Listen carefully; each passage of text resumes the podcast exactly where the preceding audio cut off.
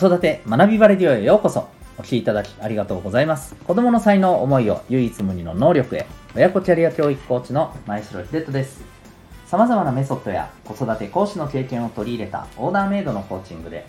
親子の本当に望む生き方を実現するそんなサポートをしております。またパパのためのオンラインサロンともいくパパの学び場も運営しております。このチャンネルでは家庭、お仕事、どちらも充実させたい、そんなママパパを応援する情報メッセージを毎日配信しております。今日は第266回になります。え話してもらうだけでというテーマでお送りしていきたいと思います。はい。えー、まあ、このラジオでは、あの、いろんな角度から、えー、やっぱりコミュニケーションにおいて、え例えばお子さんとのコミュニケーションなどですね、やっぱり聞くということがすごく大えー、大事だということをですね、ま何度か、はい、お話ししてきたかと思いますが、まあ、今回も、はい、そういうところになるかと思います。で、あの、聞くときにですね、えー、これはまあお子さんだけではなくて、まあ、特にあの大人の方の、まあ、悩みとか、うん、お困りごととかですね、まあ、不満とか、えー、こういったお話を聞いた時にむしろ当てはまるかもしれないんですがあのなんか気の利いたアドバイスとか、うん、励ましがなんかできなかったとかねそういうことも、え、しなきゃとかね、えー、まあ、そういう気持ちにもねあのなったりすることってあるんじゃないかと思います。で、えー、ぜひですねそこの部分に関して、まあ、今日のこのテーマなんですけどやっぱりあの話してもらうだけでつまりしっかりとね、えー、聞いて受け止めていくだけで、僕はすごく十分じゃないかと。っていうか、まずこれが一番大事じゃないかなと思っています。はい。で、えー、まあ、話すだけで、その、それに対してね、何か話してもらうだけで、それに対して何か、あの、相手にとってね、プラスになるようなことってあるの？と。うん、こっちが何も、いいことを言ってあげられなかったのにそんなあるのかというふうに思われる方もいらっしゃるかもしれないんですけどあの話すだけででもですねえ実はあの結構これやっぱりプラスの効果ってあるらしいんですよね。で例えばこれ脳の機能的にもねあるらしいんです。こう人に話すことによっていわゆるあのコミュニケーションを司ってる部分ですね。えっとえ、前頭前野とか前頭連合野だったかな、うん、そこの部分がですね、あの、非常にこう、まあ、働くわけですよ。で、そこが働くとですね、えー、まあ、そこと関連して、この感情を司って、特にこのストレスのね、あの、部分とも大きく関わっている扁桃体という部分、ここがですね、まあ、あの、いわゆるこう、動きが穏やかになってくると。まあ、そうすることによって、えこのマイナスの気持ち感情っていうものが幾分楽になる軽くなるっていうね、えそういうところになるらしいんですよね。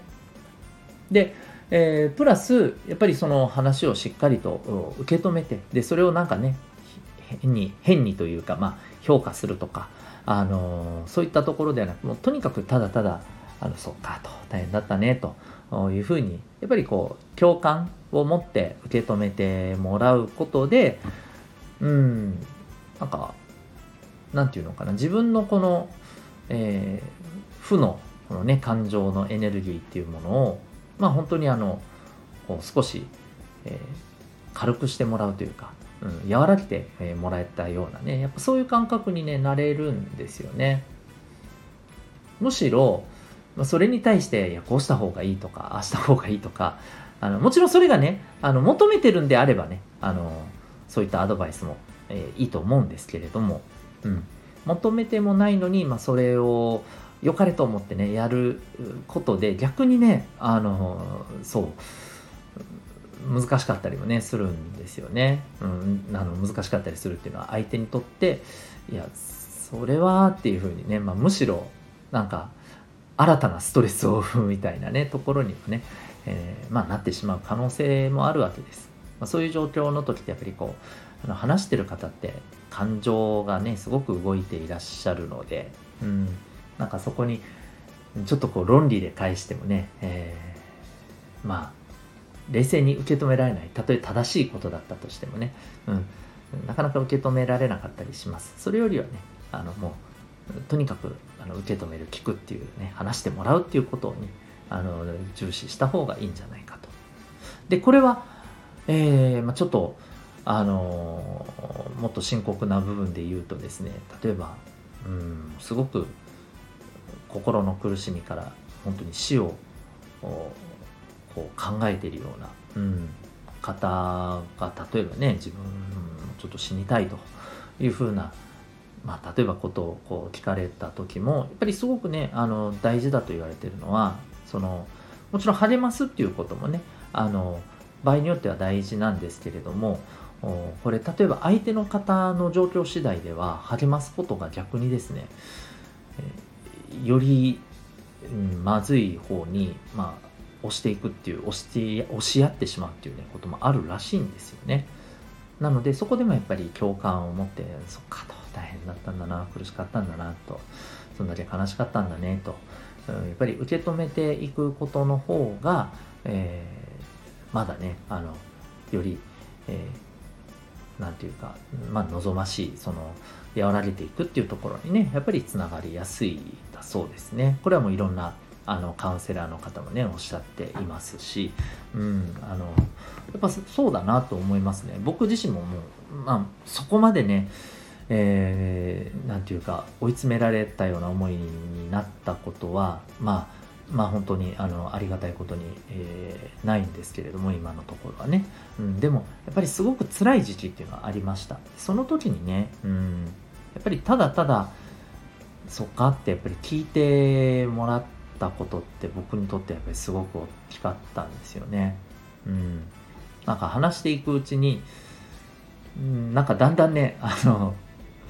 僕の場合はですけど変に元気が出てきたんですよね。元気が出てきたというか「お前なんだよ。ななんうじうじしてんじゃねえよ」みたいな自分に対してですよ、うん、そういう思いがね出てきたりして、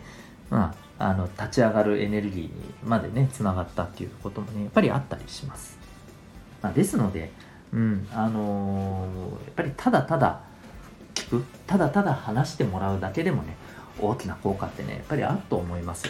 なのでぜひですねこれはお子さんだったりあのまあ、お子さんではなくむしろ、うん、大人の方の話をねあの、まあ、家族であったりねあの職場の、はい、方であったり、うん。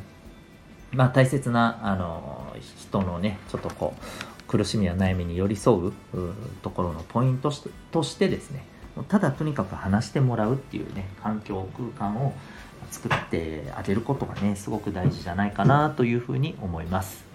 えー、ぜひですねなんか気の利いたこととかね、まあ、そういうのは上手い人はね、え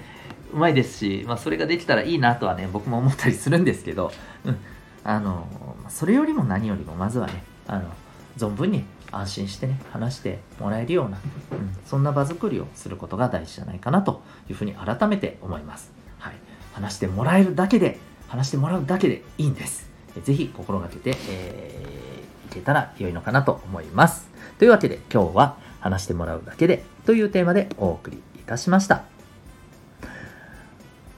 最後にお知らせでございます。私が運営しておりますお父さんのためのオンラインサロンともいくパパの学び場ございます。えー、リンクがありますので、興味ある方はウェブサイトをご覧になってみてください。また、あの、お子さんの個性、才能を伸ばしていく子育てをしたい。で、そのための第一歩として、え生まれ持った特性才能を科学的かつ簡単に分析する指紋の診断いかがでしょうか。こちらの方もですね、えリンクがありますので興味ある方は覗いてみてください。オンラインでも診断の方個別に、可能です。受け付けております。それでは、えー、ここまでお聴きいただきありがとうございました。また次回の放送でお会いいたしましょう。学び大きい一日を。